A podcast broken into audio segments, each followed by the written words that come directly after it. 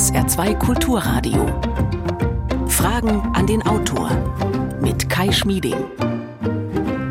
Schönen guten Morgen. Zu den gängigsten sogenannten originellen Ideen gehört es ja in den letzten Wochen und Monaten, dass Redakteure und sonstige Inhalteproduzenten eine künstliche Intelligenz Texte erstellen lassen. Fast jedes Lokalblatt hat das inzwischen durchexerziert und auch auf dem evangelischen Kirchentag soll sogar ein Gottesdienst von einer KI gefeiert worden sein. Und fast immer war dann die etwas naive Reaktion, ach guck mal, das Ergebnis ist doch sprachlich erstaunlich gut. Der Automat kann sogar Spontaneität und Empathie zumindest simulieren und man ist dann entweder begeistert von dieser neuen Technik oder man sieht, das ist die andere typische Reaktion, den nahenden Untergang des Abendlandes und die drohende Auslöschung einer Menschheit, die irgendwann die Kontrolle über die sich permanent selbst optimierenden Maschinen verlieren wird. Aber bringt uns das weiter? Es ist höchste Zeit, dass wir über das Thema reden, etwas grundsätzlicher und nicht nur auf KI beschränkt. Realitätsverlust ist der Titel des heutigen Buches, Untertitel wie KI und virtuelle Welten von uns Besitz ergreifen und die Menschlichkeit bedrohen. Herzlich willkommen, Professor Dr. Joachim Bauer, zugeschaltet aus Berlin. Hallo. Guten Morgen ins Saarland. Joachim Bauer ist Arzt und Neurowissenschaftler. Sein Buch kann man lesen als ein Plädoyer für ein neues Zeitalter der Aufklärung, schreibt er, für ein Aufbegehren gegen das, was er digitale Unmündigkeit nennt. Und er sagt darin, allein die Tatsache, dass wir Menschen uns, wie oben beschrieben, permanent vergleichen wollen mit der KI, das ist ein bedeutender Teil des Problems. Diskutieren Sie mit, liebe Hörer. Telefon und WhatsApp 0661 65 100. Stellen Sie Ihre Fragen gerne auch per E-Mail, Fragen an den Autor mit Bindestrichen dazwischen inzwischen sr.de. Unter allen, die sich beteiligen, verlosen wir drei Exemplare des Buches. Herr Bauer, die heraufziehende digitale Mystik zeigt frappierende Parallelen zur Mystik des Mittelalters. Wie damals, so gefährdet sie auch heute die Humanität, schreiben Sie im Buch. Was hat ein Rosenkranz mit meinem Mobiltelefon zu tun? Ja, äh, die, diese digitalen Produkte, die äh, unser Leben heute in so starker Weise äh, bestimmen,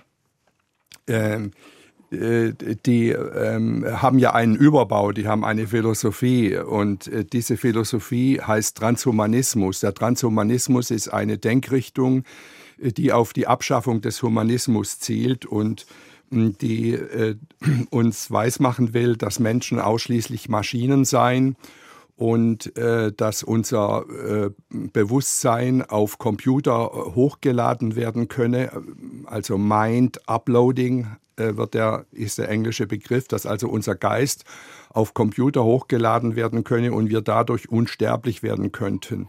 Und dieser Transhumanismus propagiert, äh, dass wir die reale Welt, sowohl wir uns, wir Menschen als reale Wesen, als auch die Umwelt als reale Umwelt, dass wir das alles in die äh, in, in, simulierte Welten äh, sozusagen verwandeln und dass wir dann unser Leben in simulierten Welten weiterleben sollen.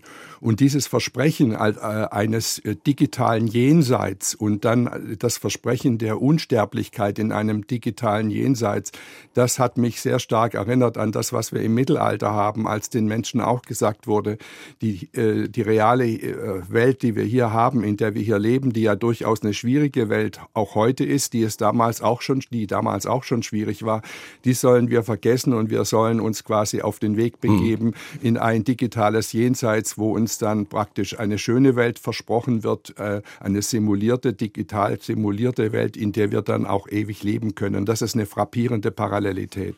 Wer hat heute ein Interesse daran, die Menschen aufs Jenseits, auf eine Anderswelt zu vertrösten, wie Sie das im Buch auch nennen? Sind das die großen Tech-Konzerne?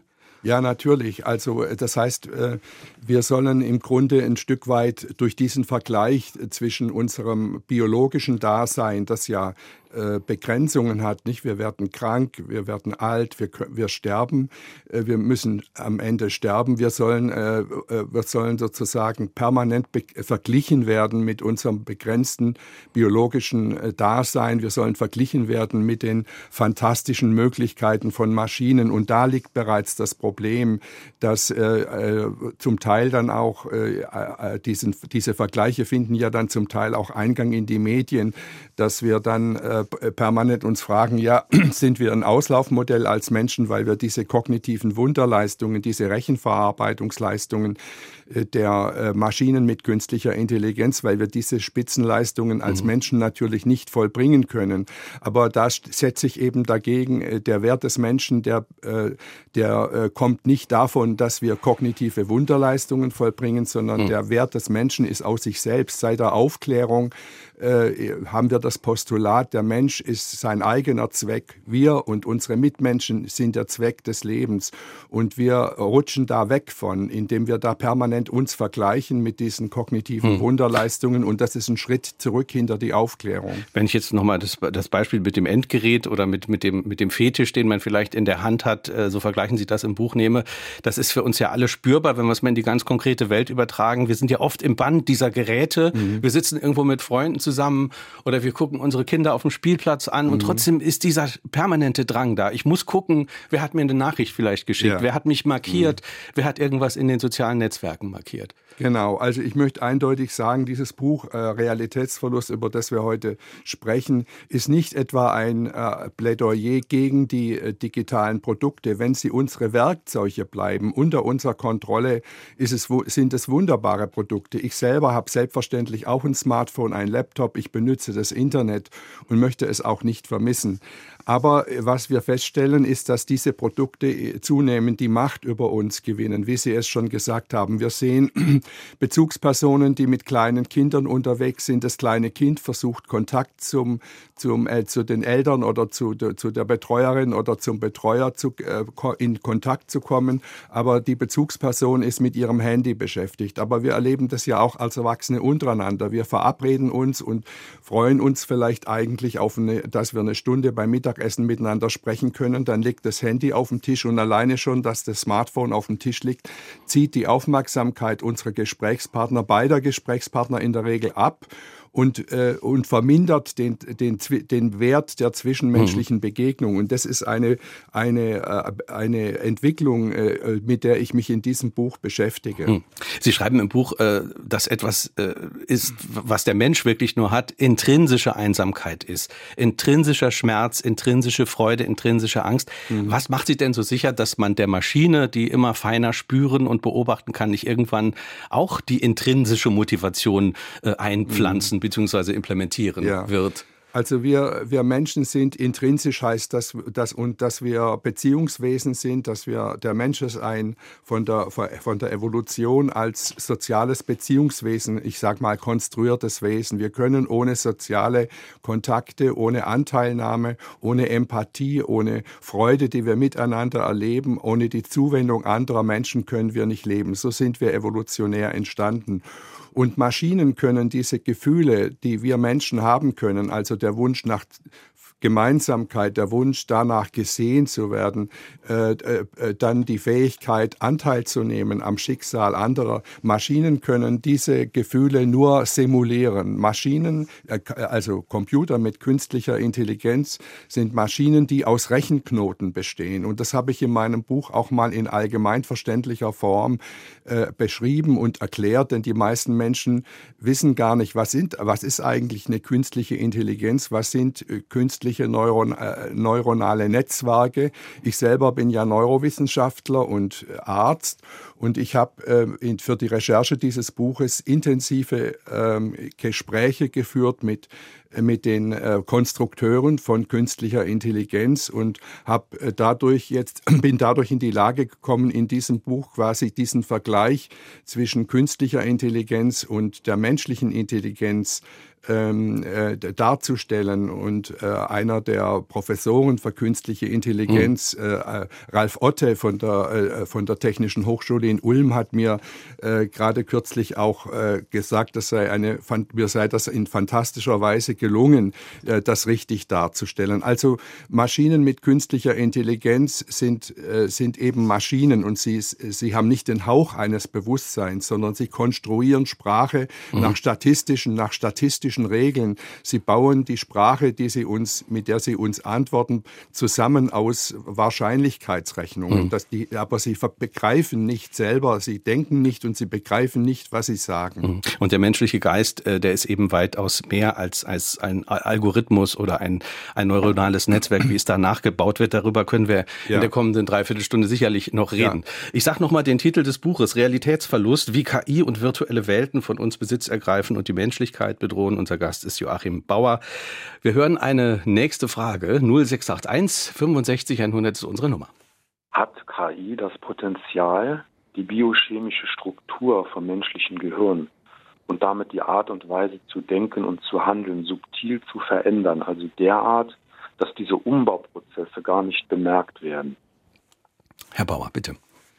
Ähm, ja, also die Frage ist jetzt, ob quasi, äh, die Frage von dem Hörer war ja nicht, ob KI selber Bewusstsein hat, sondern ob KI äh, indem es äh, uns mit seinen maschinellen Möglichkeiten in, mit uns in Kontakt äh, tritt und antwortet, also wie zum Beispiel ChatGPT, ob diese Maschinen dann in unserem Gehirn als uns als Usern, als Benutzern äh, Veränderungen auslöst. Also natürlich die gleichen Veränderungen, die auch Men Mitmenschen auslösen können. Nicht? Und die Vorstellung von äh, der Tech-Konzerne ist ja im Moment die, dass zum Beispiel Tablets, die Programme haben für kleine Kinder in die äh, Kitas reingegeben werden und in die Grundschulen und dass dann dort die Kinder nicht, nicht mehr auf Bezugspersonen in dem Aus, also nicht mehr in vollem Ausmaß nur noch auf, mit Bezugspersonen zu tun haben, sondern dann in einem großen Teil äh, ihrer, ihrer, ihres, des Tages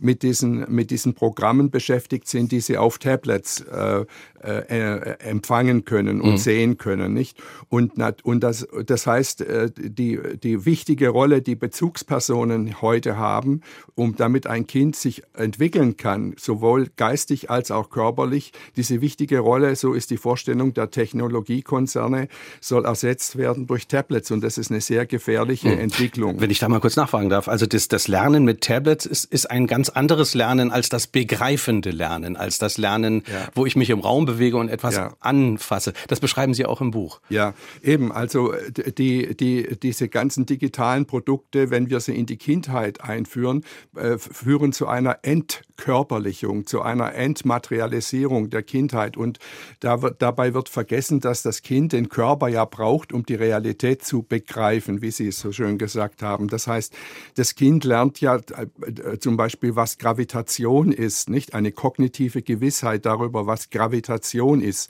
Er lernt das Kind dadurch, dass es hinfällt und wieder aufsteht oder eine kognitive Gewissheit darüber, was Geschwindigkeit ist, lernen Kinder, indem sie rennen. Eine Gewissheit darüber, was ist eigentlich Widerstand, lernen Kinder dadurch, dass sie miteinander balgen.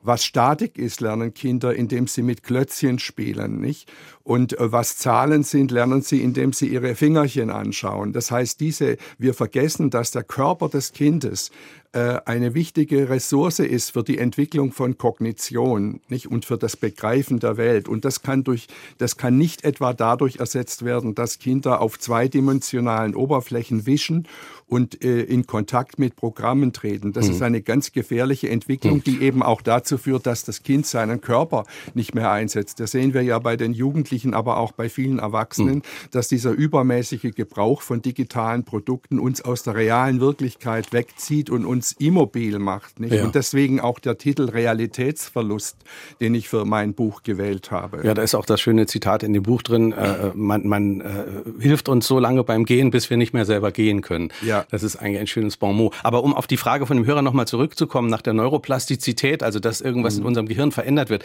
wenn wir davon ausgehen, dass auch noch äh, bis in relativ hohes Alter sich ja äh, äh, diese Neuroplastizität mhm. abspielt, wenn ich das richtig verstehe. Ich mhm. bin kein Experte. Äh, und wenn wir uns bis ins hohe Alter auch immer mit diesen äh, Tablets beschäftigen, das heißt ja schon auch, dass das verändert dann auch etwas in, in, in unserer Art und Weise zu denken und auch in unserer Struktur im Gehirn. Also wenn wir sie als Werkzeuge benutzen, dann, ist, dann sind sie nicht schlecht. Ich möchte nochmal, was ich schon eingangs sagte, hier, hier nochmal in Erinnerung bringen. Wenn wir diese Produkte als, äh, als Werkzeuge unter unserer Kontrolle benutzen, dann können sie uns ja auch geistig rege halten. Also, dass ich zum Beispiel als alter Mensch, wenn ich vielleicht aufgrund meiner körperlichen Verfassung nicht mehr so, so viel unterwegs sein kann, dann, dass ich dann praktisch diese äh, Produkte benutze, um den Kontakt mit der Welt zu halten. Um, es ist ja wunderbar, dass wir soziale Medien haben, äh, wo, wo wir über große Distanzen mit Menschen, die uns lieb sind, in, äh, in Beziehung treten können. Der Punkt ist der, ich sage dann immer, der Kipppunkt, ja, ist dann, mhm. wenn, wenn diese Produkte die Macht über uns ergreifen. Wenn wir also sehen, dass im, in der Altersstufe zwischen 10 und 17 Jahren.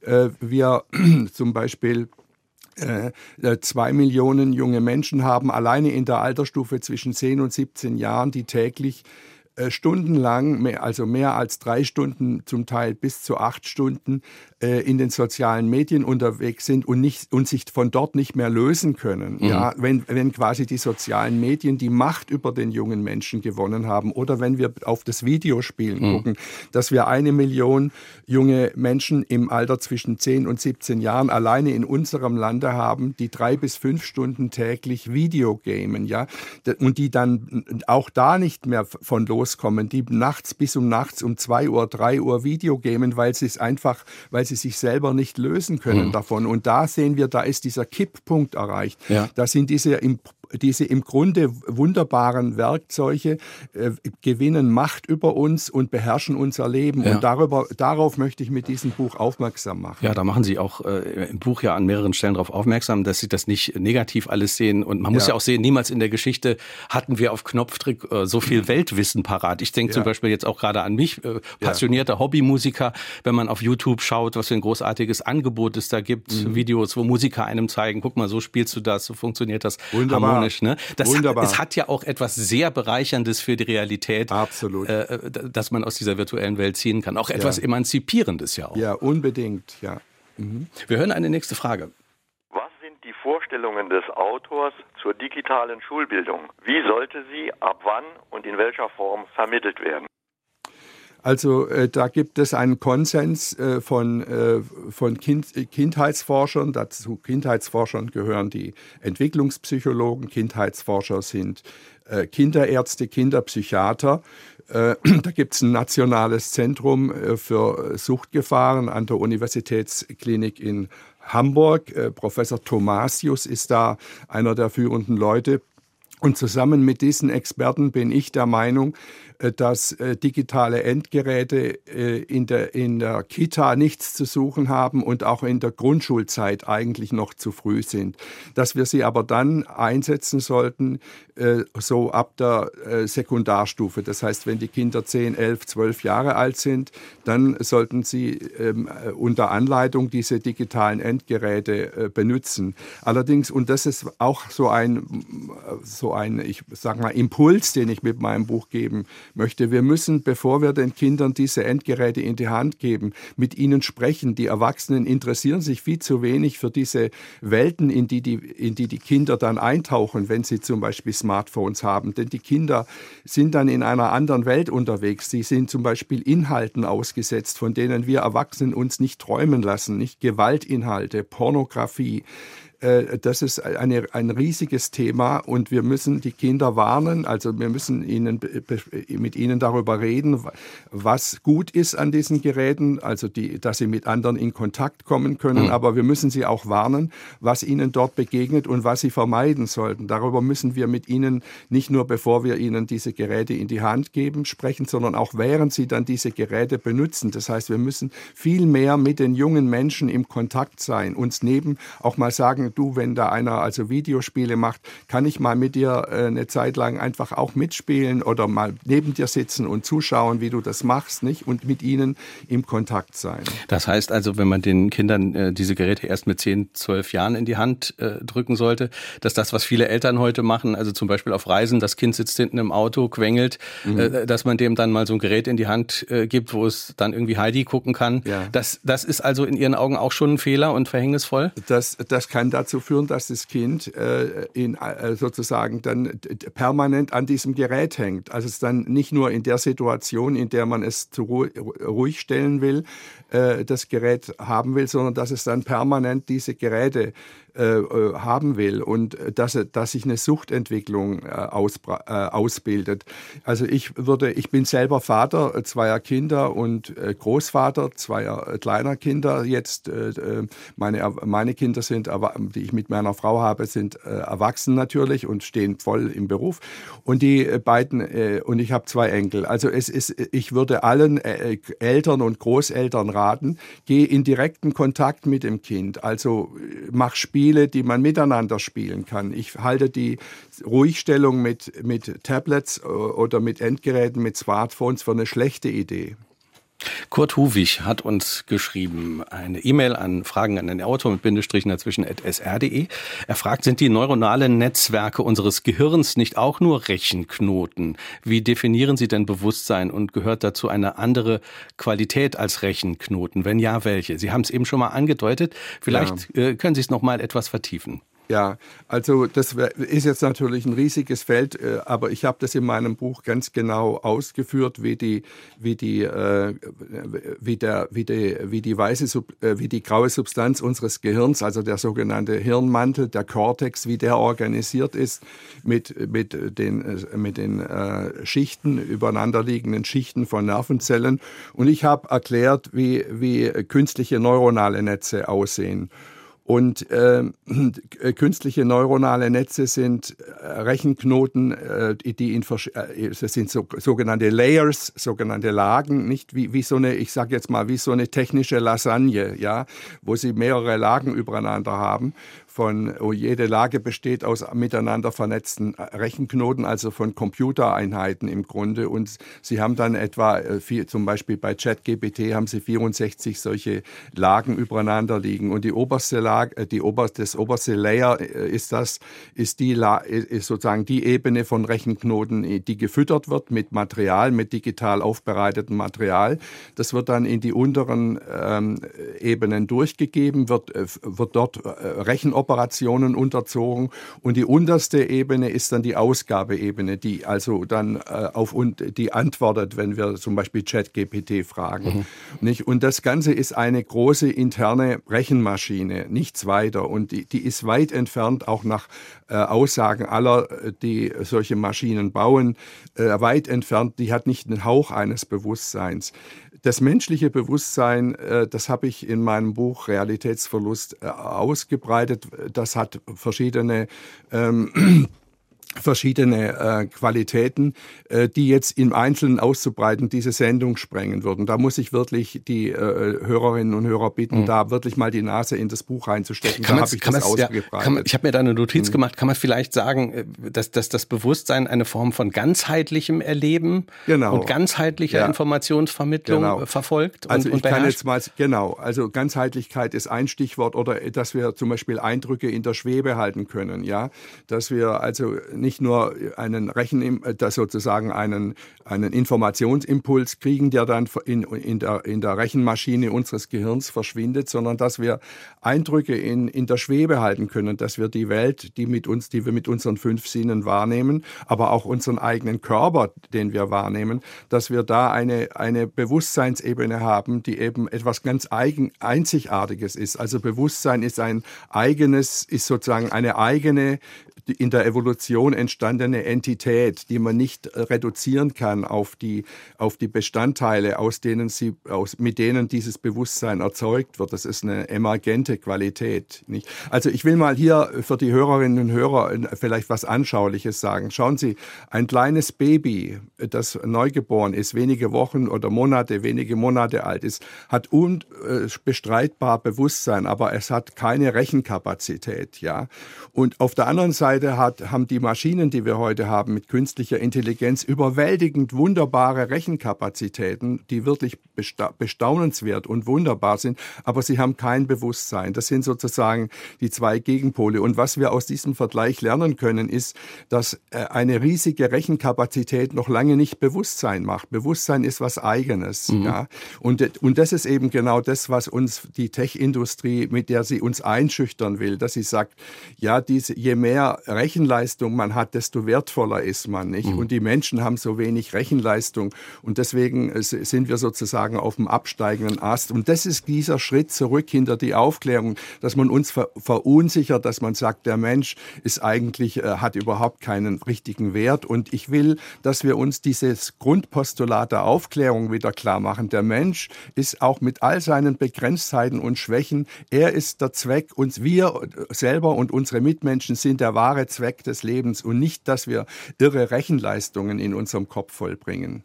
Wenn Sie jetzt auf die Evolution schauen und wenn Sie sagen, dass das so ist, wie sich das alles entwickelt hat, könnten Sie dann nicht auch mit einer gewissen Gelassenheit auf diese technischen Entwicklungen schauen und sagen, naja, am Ende wird sich das eh äh, so regeln, dass der Mensch und die Menschlichkeit sich durchsetzen wird? Absolut und das tue ich auch und das steht auch übrigens äh, da so geschrieben in meinem Buch.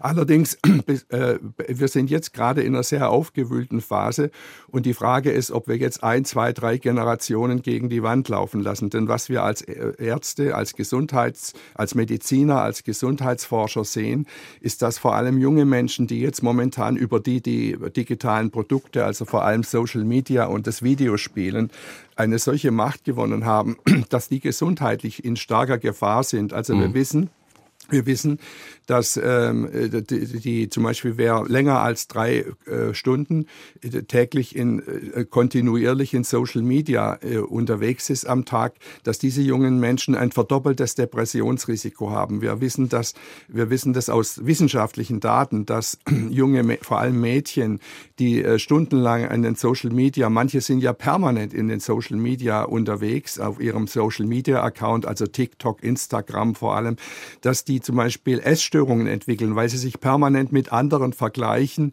und meinen, ihr Körper sei nicht in Ordnung. Nicht junge Menschen, die einen wunderbaren natürlichen Körper haben, die einen Ausdruck haben, die ein beeindruckende junge Persönlichkeiten sind, sind total verunsichert und meinen, sie seien nicht gut genug und unterziehen sich dann zum Teil kosmetischen Operationen. Also da ist eine große Verunsicherung unterwegs, die, die diese jungen, äh, vor allem Mädchen, richtig krank macht, ja, die, die depressiv werden lässt, die die Angststörungen entwickeln lässt, äh, Panikattacken kriegen. Und wir sehen diese jungen Menschen natürlich in den Kliniken oder in den Arztpraxen müssen. Nicht?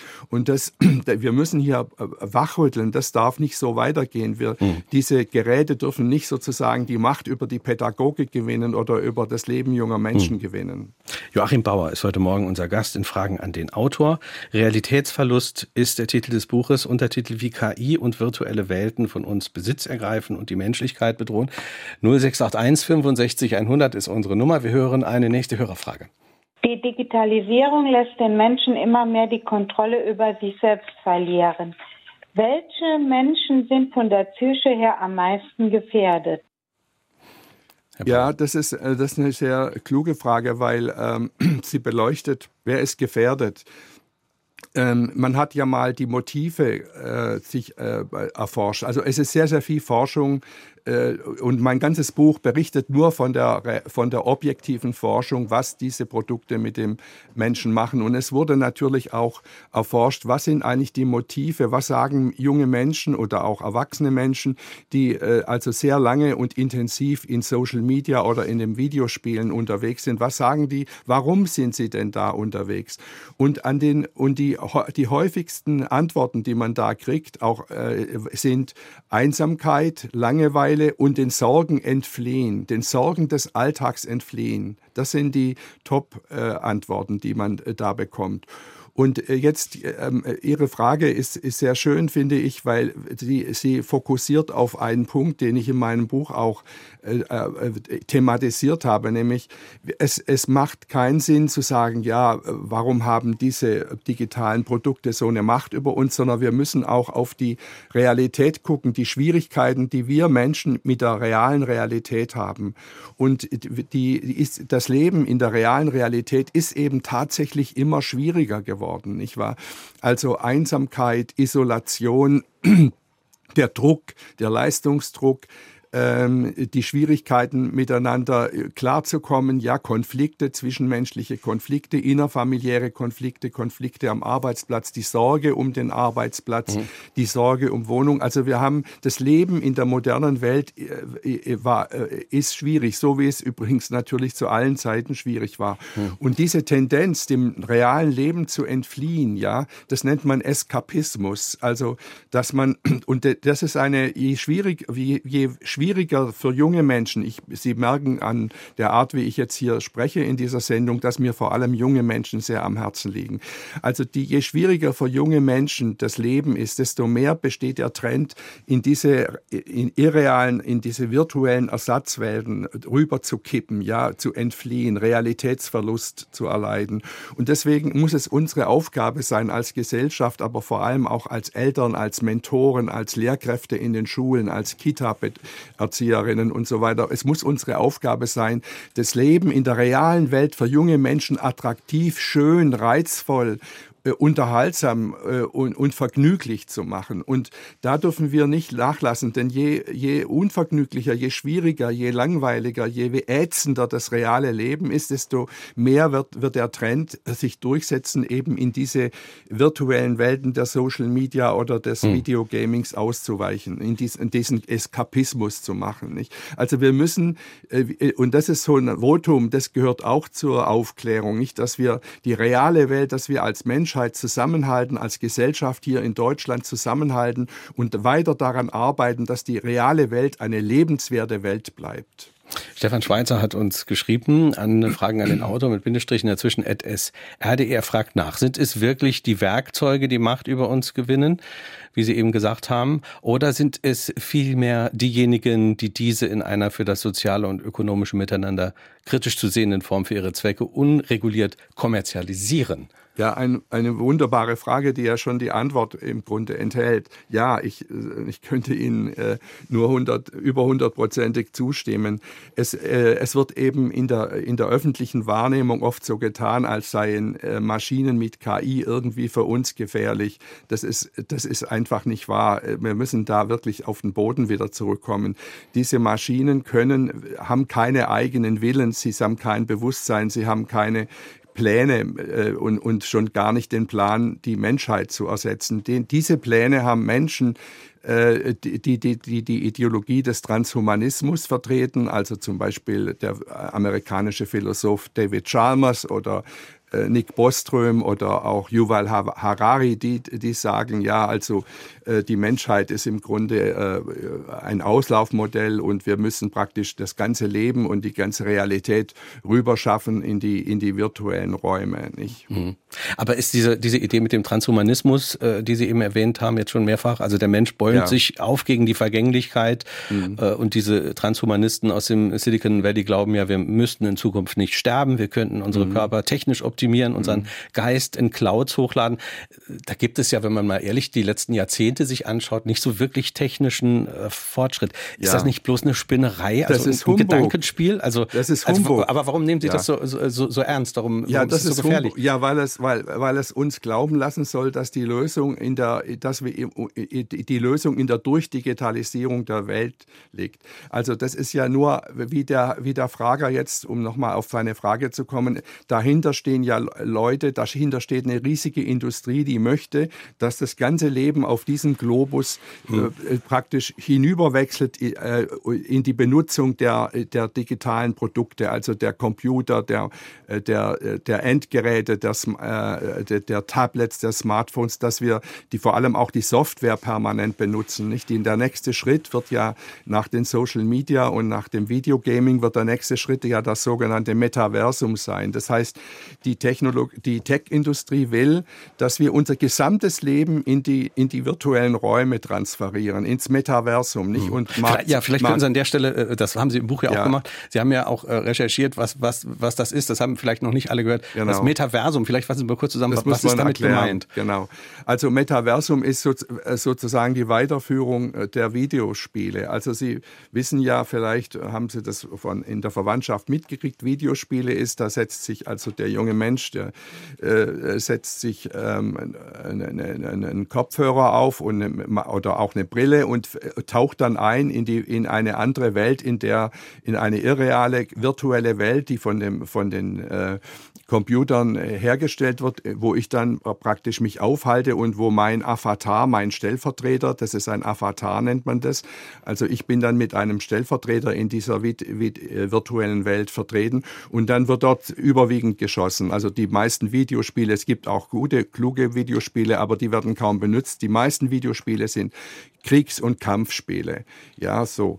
Und äh, jetzt ist so, äh, die Fortführung, äh, die, das Metaversum ist die Idee von Mark Zuckerberg und anderen, äh, dass wir jetzt so eine künstliche Welt nicht, zum, nicht nur zum Spielen benutzen, sondern auch zum Arbeiten. Das heißt, dass wir mit einer, mit einer Stellvertreterfigur, einem Avatar, der mich als Menschen vertritt, äh, zum Beispiel in dieser künstlichen Welt ähm, ähm, dass wir da eine, auch eine Umwelt haben, eine Natur, dass wir Häuser... Auch, dass ich dort auch äh, konsumiere, Häuser, ne? Also dass konsumiere, ich dort virtuelle ich Güter kaufe. Genau, dass ich Häuser, Grundstücke kaufe, Häuser baue oder kaufe äh, und äh, dass ich dort auch mit anderen Menschen die Kontaktaufnahme mache. Denn äh, die Vorstellung ist, dass alle Menschen in diesem Metaversum, in dieser künstlichen Welt sein sollen, mit ihren Avataren und dass wir dann quasi in diesem Metaversum, in dieser künstlichen Totalwelt, so könnte man sagen. Metaversum ist eine virtuelle, digitale, künstliche Totalwelt, in der alles stattfindet. Also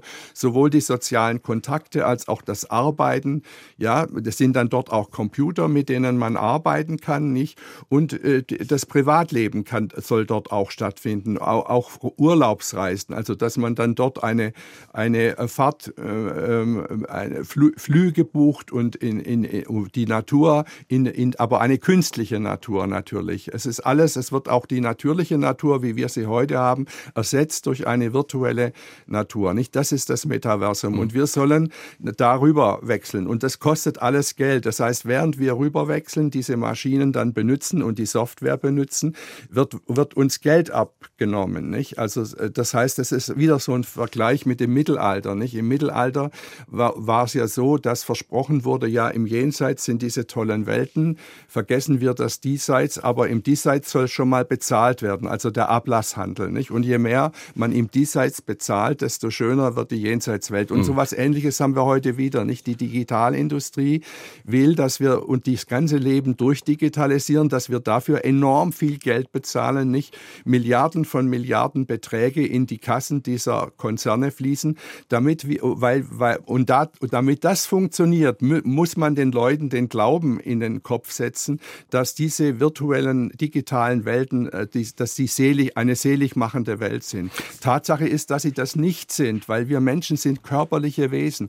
Wir können, wenn wir unseren Körper nicht benutzen, und zwar sportlich benutzen, in die Natur gehen. Die Natur ist es ein unglaubliches Antidepressivum. Sie ist ein, eine, äh, etwas, was uns gesund hält, was wir unbedingt brauchen. Wenn wir uns also nicht und wenn wir nicht realen anderen Menschen begegnen, wenn wir also aus der, uns aus der Realität verabschieden, können wir nicht gesund bleiben. Das heißt, wir Mediziner können nur warnen vor dieser Abwanderung in diese virtuellen Welten. Das mhm. wird zu, zu, massenhafter Krankheit und zu vielen psychischen Störungen mhm. führen.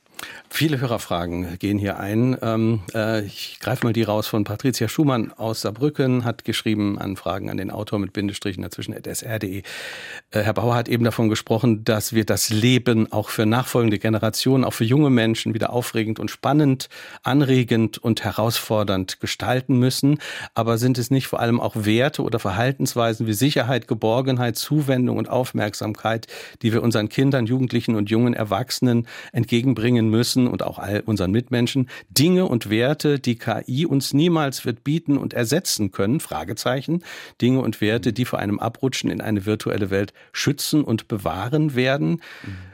Das ist ja. die Frage von Patricia Schumann. Also, ja, dem ja. würde ich, dem stimme ich zu. Also ich glaube auch, dass das nur reale andere Menschen sind, äh, sein können, die uns diese Zuwendung, die wir brauchen, geben. Also äh, der Grundirrtum eben des Transhumanismus ist, dass wir Menschen Maschinen seien, so wie die Maschinen, die äh, von der Tech-Industrie auch gebaut werden. Und äh, das ist, das ist falsch. Also wer sagt, der Mensch sei eine Maschine, hat nicht begriffen, was Biologie ist. Die Bi in der Biologie herrschen zwar die Gesetze von Physik und Chemie, aber wir können das, was der Mensch ist und was Lebewesen überhaupt sind, nicht alleine mit Physik und Chemie erklären. Also der berühmte Evolutionsbiologe von der Harvard-Universität, äh, Ernst Mayr, einer der ganz großen Biologen dieser Welt, der ist vor äh, kurzem gestorben.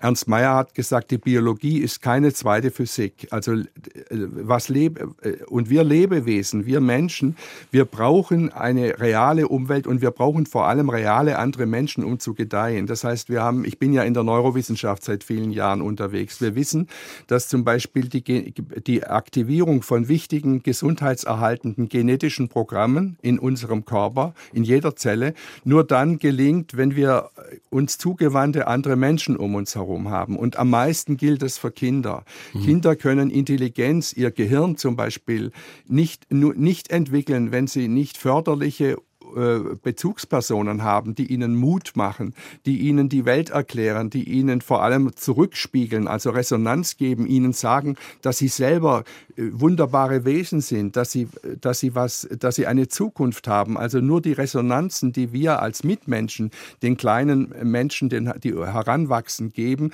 gibt dem Kind die Kraft und die Gewissheit, ja, aus mir kann etwas werden. Und das können Maschinen nicht leisten. Wir hören eine nächste Frage. Wir Menschen bestehen aus Körper, Geist und Seele. Alle sind voneinander abhängig, sogenannte Interdependenz. Als wie vollständig oder sage ich mal arbeitsfähig sieht der Autor die Welt der künstlichen Intelligenz diesbezüglich. Wo ist Körper und Seele? Mhm. Genau, also der, er, es ist sehr schön, der, er, er, er betont den Punkt, dass diese äh, Maschinen mit künstlicher Intelligenz keinen Körper haben. Nicht? Und, ähm, Wobei, sie, man könnte auch sagen, man, könnte, könnte in Sensoren einpflanzen, genau. das schreiben hier auch einige ja. Hörer, äh, äh, könnte man denn nicht in Zukunft den ganz feine Sensoren äh, einbauen, mhm. die dann ebenso die Umwelt wahrnehmen, wie ja. der Mensch auch die Umwelt ganzheitlich meinetwegen ja. wahrnimmt? Ja, aber, sie, aber die Maschinen, die KI-Maschinen mit künstlicher Intelligenz ausgestattete Maschinen haben keine, kein Körpergefühl. Nicht? Sie können alles simulieren, was im Körper ist. Nicht? Sie können äh, optisch, Sie können unsere, die, die, die optischen Eindrücke, die unsere Augen aufnehmen, die kann eine Maschine simulieren. Die Höreindrücke selbstverständlich auch, aus, auch Berührungen äh, können, können Maschinen mit Sensoren äh, wahrnehmen, und, aber sie können daraus kein Körpergefühl machen. Nicht? Es gibt kein Ich-Gefühl in der, in der künstlichen Intelligenz, sondern es sind eben Maschinen. Und der Unterschied zwischen diesen äh, künstlichen Intelligenz, äh, zwischen Computern, die künstliche Intelligenz haben, und Menschen ist eben, dass, der, dass die Maschine eine Maschine ist, der Mensch aber keine Maschine ist. Und das ist eben das, was der Transhumanismus aber uns weiß zu machen versucht. Der Mensch sei nichts anderes als eine Maschine. Also es wird dann auch gesagt im Transhumanismus, dass selbstverständlich, so ist das transhumanistische Credo, der Mensch keinen freien Willen habe, sondern wir sind Maschinen, die man im Grunde auch simulieren kann. Mhm. Übrigens also äh, zum, zum Transhumanismus zwei äh, so Überzeugungen, die der Transhumanismus transportiert, gerade auch jetzt zum Beispiel David Chalmers in seinen jüngsten Veröffentlichungen, das ist dieser schon mir schon mal genannte berühmte amerikanische Philosoph, die sagen einerseits die künstlichen Welten, die virtuellen Welten, die wir mit digitaler Technik erzeugen, also Metaversum, äh, Videogaming äh, und so weiter, die sind gleichwertige Realität, so wie die Realität, in der wir leben. Und jetzt kommt die zweite Aussage, jetzt, das wird noch getoppt, nämlich, dass die Realität, in der wir leben, von der wir glauben, es sei die Realität, das ist auch nur eine digitale Simulation. Ähm, Simulation. Also das, der Transhumanismus sagt, wir äh, bilden uns ein, wir äh, seien hier, äh, also jetzt die Hörerinnen und Hörer, ich hier im Studio, wir seien, wir seien nicht etwa was Reales, sondern wir seien von einem höheren Simulator, also von höherer Stelle aus, die wir nicht kennen, seien wir alle simulierte Wesen, wir seien simuliert, ja. Und das heißt, es wird hier durch den, wir erleben jetzt hier eine, eine, eine Bewegung, ja, eine Entwicklung, in der bestimmte Kräfte, vor allem eben die, die, die, die Leute, die diese, diese Digitaltechnologie vertreten, dass, die, dass Realität und Virtualität werden eingeebnet. Das ist eine ganz gefährliche Entwicklung. Nicht? Das, ist, das sehen wir zum Beispiel an Donald Trump. Nicht, dass also Lügen und Wahrheit werden gleichgesetzt. Nicht? Es wird, es wird, wir werden, wir lösen die Grundlagen unseres Zusammenlebens auf, wenn wir äh, die Realität als Simulation bezeichnen und Simulationen als gleichwertig mit der Realität hm. bezeichnen. Das ist eine hochgefährliche Entwicklung. Hm.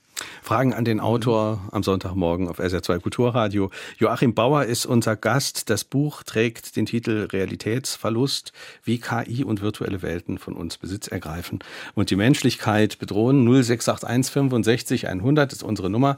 Wir hören eine nächste Hörerfrage.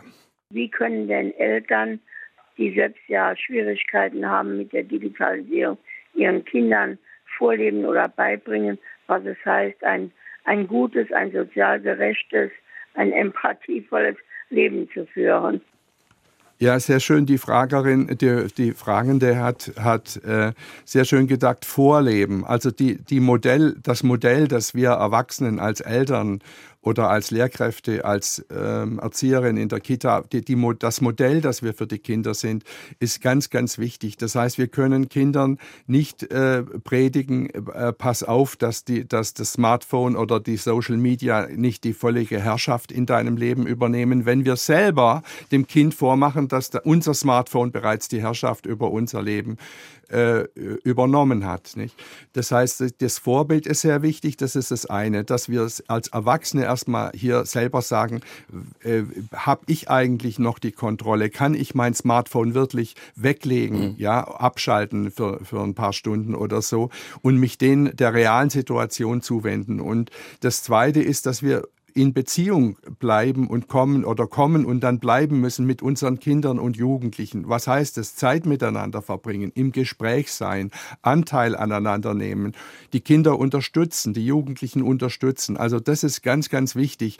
Und was wir in vielen Familien immer mehr erleben, ist, dass eben die, die Mitglieder einer Familie ein Einzelleben führen, in ihren Zimmern, auch abends, wenn, wenn man zu Hause ist, praktisch in der Wohnung, dass jeder sich irgendwie zurückzieht, äh, äh, und dass wir nicht mehr miteinander in Kontakt sind, dass wir nichts mehr miteinander unternehmen. Übrigens, das zeigen auch die Studien, dass auch junge Menschen immer weniger direkt miteinander sich treffen, ja, sondern nur noch über Social Media oder übers Videogaming miteinander Wobei, ja, in Kontakt sind. Wenn ich kurz reingehen darf, das, das Videogaming, also das, das gemeinsame Videospielen, ist ja auch ein Akt der Gemeinsamkeit. Also die spüren ja. dann ja auch, äh, dass, dass sie etwas in der Gruppe machen, in, dass sie genau. vielleicht sogar kreativ mhm. ein, ein Problem gemeinsam lösen. Also ja. es hat ja auch diese, diese Anteile. Ja. Also man eben, man hat sich sehr gewundert in der Forschung, dass ja Social Media bringen ja auch Menschen zusammen. Nicht? Und, äh, und äh, Videogaming, wie Sie sagen, äh, da wird in Gruppen gespielt und die, äh, die Spieler können, während sie miteinander zum Beispiel ein Shooter, also ein Kriegsspiel zum Beispiel spielen, können sie währenddessen miteinander im Gespräch sein. Ja, sie, da, das, und jetzt hat man gesagt, gut, wenn, die, wenn diese Social Media und die Videogames Kontakt mit, schaffen zwischen Menschen, und wenn wir wissen, dass Kontakt zwischen Menschen so wichtig ist für die seelische Gesundheit, äh, dann müsste es doch eigentlich was Wunderbares sein. Das Komische ist nur, dass die ganzen Studien zeigen, je intensiver junge Menschen und je mehr Zeit pro Tag sie in diesen Systemen unterwegs sind, desto mehr steigt die Rate derer, die an Einsamkeit und an Depressionen leiden. Mhm. Wie passt das zusammen? Das heißt, ich sage das in meinem Buch, nenne ich das den Nährwert. Also Sie können ja was essen, was keinen Nährwert hat. Ne? Nähr, was uns nährt. Mhm. Und dieser Nährwert, also die, die, die, der Sättigungswert, der wirkliche Sättigungswert, der soziale Sättigungswert der Social Media und der, des Videogamings ist offenbar sehr gering. Das heißt, wir sehen eben, obwohl die Leute da miteinander in Kontakt sind, dass sie am Ende sich doch einsamer und isolierter fühlen und ein höheres Risiko haben, Depressionen zu haben. Das heißt, nichts geht über die direkten, über den direkten Kontakt von Mensch zu Mensch, auch zwischen den jungen Menschen. Nicht? Das, ist, äh, mhm. das sollten wir uns merken. Ja. Wir hören eine nächste Frage. Brauchen wir als Menschen eigentlich eine künstliche Intelligenz? Wozu ist die für uns von Nutzen? Wird der Mensch sich dann rückwärts entwickeln? Ähm, also ich jetzt jetzt komme ich in die Paradoxe. Vielleicht müssen Sie noch mal ja. eine Lanze, genau, Sie müssen jetzt Lanze eine Lanze brechen. Die, eine Lanze brechen für die künstliche ja. Intelligenz. Äh, also da, da, man, man hätte mich genau, man hätte mich ja viele segensreiche Anwendungen, Natürlich, muss man sagen. Man, man würde mich ganz missverstehen, wenn ich wenn ich äh, ich sage ja nicht gegen die künstliche Intelligenz, ich stelle nur die Sache vom vom vom Kopf auf die Füße. Ich sage, das sind Maschinen, die wir unter unserer Kontrolle anwenden äh, müssen und auch können und dann nützen nutzen sie uns. Zum Beispiel äh, autonomes Fahren. Also die, wenn, wenn, wir, wenn, wenn Sie heute in ein modernes Fahrzeug, in ein Kraftfahrzeug steigen, egal ob Sie ein motorisiertes oder ein e, Elektrofahrzeug haben, äh, kriegen Sie unglaublich viele nützliche Hinweise, die Ihnen, die Ihnen helfen, gut zu fahren. Oder äh, wenn, wenn Sie zum Beispiel eben ChatGPT äh, ansprechen, also wenn Sie, ich habe hab da auch einen Account äh, mir eingerichtet, nicht alleine um schon mal zu gucken, was, was ChatGPT sagt, wer ich bin. Da kam übrigens ziemlich viel Unsinn raus, aber gut, ich bin also wo ganz anders geboren. Also ChatGPT, so. um das vielleicht ja, auch zu erklären, ist, ist auch künstliche Intelligenz. Ja, ist, ist genau. also ein, ein Automat, mit, mit dem man Gespräche führen kann genau. und der wird genau. bespeist von einer künstlichen Intelligenz. Ja, also und die, was, was künstliche Intelligenz, das ist, das ist Missverständnis. Diese Maschinen mit künstlicher Intelligenz haben eigentlich keine eigene Intelligenz. Das ist, der, der Begriff ist falsch. Aber die Maschinen werden gefüttert mit Informationen. Die müssen erstmal gefüttert werden von Menschen mit Informationen und können dann, wenn wir das klug und clever machen, diese gefütterten Informationen auch wieder ausspucken. Nicht? Und dieses ChatGPT, das ist also ein, ein Sprach, ein Programm, mit dem, mit dem man sich unterhalten kann. Man kann dem Fragen stellen und man kriegt dann Antworten. Ja, so wie bei ja also zum Beispiel Google hatte auch die, die, die, Suchmaschinen leben, die arbeiten alle mit künstlicher Intelligenz. Also die künstlichen Intelligenzmaschinen sind äh, durchaus nützlich. Aber jetzt nochmal zu ChatGPT. Also ChatGPT ist sozusagen verwaltet das gesammelte Wissen und Nichtwissen der Menschheit, weil in die, die ChatGPT-Maschine wurde gefüttert mit allen Texten, die auf der Welt zu finden waren. Also im, Im Internet, Internet ja. im Internet zu finden waren, in, in Büchern, in äh, in wissenschaftlichen Artikeln, aber auch in Chats, die Menschen miteinander äh, geführt haben, also in Unterhaltungen übers Internet. Und so ist, kann man sagen, ChatGPT hat das gesammelte Wissen und Nichtwissen der Menschheit. Nicht? Und ich glaube, hm. so, wenn wir das äh, als Maschine benutzen, zu bestimmten Zwecken, um Auskünfte zu kriegen, äh, dann ist es genauso nützlich wie, hm. wie zum Beispiel Google oder Wikipedia. Ja. Auch da die, ist schon künstliche ja. Intelligenz drin. Auch für die kreative Welt äh, gewinnt es ja an Bedeutung. Wir hören jetzt, dass Paul McCartney mit äh, Aufnahmen von, von Jen Len, äh, John Lennon äh, scheinbar an einem neuen Beatles-Song auch arbeitet, an einem neuen alten Song, der mit Hilfe von künstlicher Intelligenz dann irgendwie komponiert wird. Das, mhm. also das, hat, das sind ja wahrscheinlich Entwicklungen, äh, mhm. die, die, die, die schwer zu begreifen sein werden. Also da werden ja. Muster erkannt und auch ja. fortgesetzt und perpetuiert ja. in die Zukunft und dann singt plötzlich John Lennon wieder. Ja, genau. Also wenn man äh, Maschinen mit künstlicher Intelligenz füttert mit Videoaufnahmen und Höraufnahmen von John Lennon, der ja bekanntlich vor vielen Jahren leider umgebracht wurde. Wenn wir also Maschinen füttern mit Video- und Höraufnahmen von John Lennon, dann können diese Maschinen John Lennon sozusagen wieder auferstehen lassen. Nicht? Aber ich, ich, ich, ich sage, das wird, wir müssen daraus keine Magie machen. Also mhm. wenn wir dann quasi einen Film mit einem neuen John Lennon sehen, das ist im Grunde das Gleiche, wie wenn wir im Fotoalbum äh, nachblättern und sagen, ach schau mal, das war der Uropa. Mhm. Ja, also das ist nur ein bisschen aufregender, ein bisschen spektakulärer, was eine KI heute kann. Aber im Grunde ist es äh, das Gleiche, was wir auch schon früher mhm. gemacht haben, dass wir sagen, ach, das ist ein alter Brief vom Opa den, oder von der Oma, den lesen wir jetzt oder das sind alte Fotos. Also im Grunde kann KI sozusagen, dass Menschen, die schon gestorben sind, äh, wieder sozusagen vor unserem, vor unserem Bildschirm wieder lebendig werden lassen, aber eben nur vor unserem Bildschirm natürlich. Mhm. Aber es fühlt sich dann für den Betrachter so an, als sei der jetzt nochmal da. Mhm. Einige Hörer haben uns äh, auch geschrieben die, mit, mit Ideen, wo das möglicherweise künftig Einzug halten wird. Könnten Sie sich vorstellen, dass künftig auch eine Psychotherapie von, von so einem, von so einer künstlichen Intelligenz möglicherweise gemacht wird? Also als Gesprächspartner, dass Menschen sich da mehr öffnen würden, egal ob das nun jetzt eine, eine datenschutzmäßig gute Idee ist oder nicht? Könnte das eine Anwendung sein?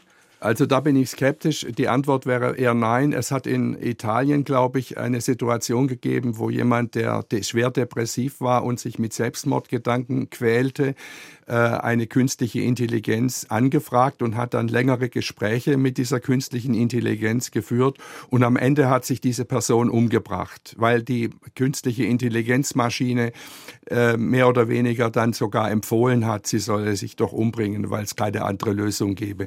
Also ich bin sehr dafür, dass wir diese künstlichen Intelligenzsysteme nicht autom autonom arbeiten lassen, weder im Militär noch in der Medizin noch in der Psychotherapie, sondern ich glaube, dass immer das Entscheidende ist, ist, dass immer ein wirklicher, realer Mensch mit einer entsprechenden Ausbildung diese Prozesse kontrolliert. Hm. Zum Schluss sollten wir dann hoffnungsvoll in die Zukunft schauen. Sie haben die jungen Menschen erwähnt. Äh, 1,20 haben Sie noch ungefähr. Wie sollte Schule der Zukunft aussehen, die auf diese Herausforderung adäquat reagiert und auch die Menschen vorbereitet auf eine Welt, in der diese Technik immer weiter fortschreitet? Ja, also in der Schule können reale Lehr Lehrkräfte, Lehrerinnen und Lehrer, die, die, die das Kind sehen, die, die das einzelne Kind wahrnehmen, ja, und auf das einzelne Kind individuell reagieren. Solche realen Lehrerinnen und Lehrer können durch nichts ersetzt werden. Aber digitale Produkte äh, können äh, den Unterricht anreichern und können äh, den Unterricht lebendiger machen und anreichern mit Material. Aber die zentrale Rolle in der Schule wird auch in Zukunft die Lehrkraft haben müssen. Und wir müssen Schulen und Kitas mit ausreichend Personal ausstatten, weil das Entscheidende für die Entwicklung der Kinder ist, dass sie Mentorinnen und Mentoren haben, von denen sie sich gesehen fühlen. Was macht Sie hoffnungsvoll, dass der Mensch eben nicht die Kontrolle über diese Maschinen verlieren wird oder schon verloren hat? Ganz kurze Frage zum Schluss. Naja, dass, dass wir jetzt anfangen nachzudenken, aufzuwachen, dass wir aus dieser Trance, aus dieser Suggestion, in die wir da jetzt reingeraten sind, dass wir aus der aussteigen und mal vernünftig nachdenken, welche Rolle hm. können und sollen diese Maschinen in unserem Leben spielen. Dankeschön, Joachim Und dazu Bauer. soll mein Buch einen Beitrag leisten. Danke Ihnen herzlich. Schöne Grüße nach Berlin. Vielen Dank für das Gespräch. Gerne. Realitätsverlust, wie KI und virtuelle Welten von uns Besitz ergreifen und die Menschlichkeit bedrohen, ist der Titel des Buches, erschienen im Heine Verlag. 240 Seiten kosten 22 Euro. Jeweils ein Exemplar geht an Bernd Huperich aus Mettlach, an Norbert Meyer-Wittmann aus Homburg und an Margret Ihl aus Riegelsberg. Kommende Woche ist der Psychologe Rüdiger Maas mein Gast. Sein Buch trägt den Titel Glücklich durch Frust, warum Langeweile und Widerstände unsere Kinder stark machen. Er schreibt, Kinder haben in ihren jungen Leben kaum Gelegenheit, den Umgang mit Langeweile zu üben, weil ihre Eltern sie mit Ablenkungen überschütten. Dabei brauchen sie diese Erfahrung der Langeweile. Spannendes Thema. Ich bin Kai Schmieding. Danke fürs Zuhören. Tschüss.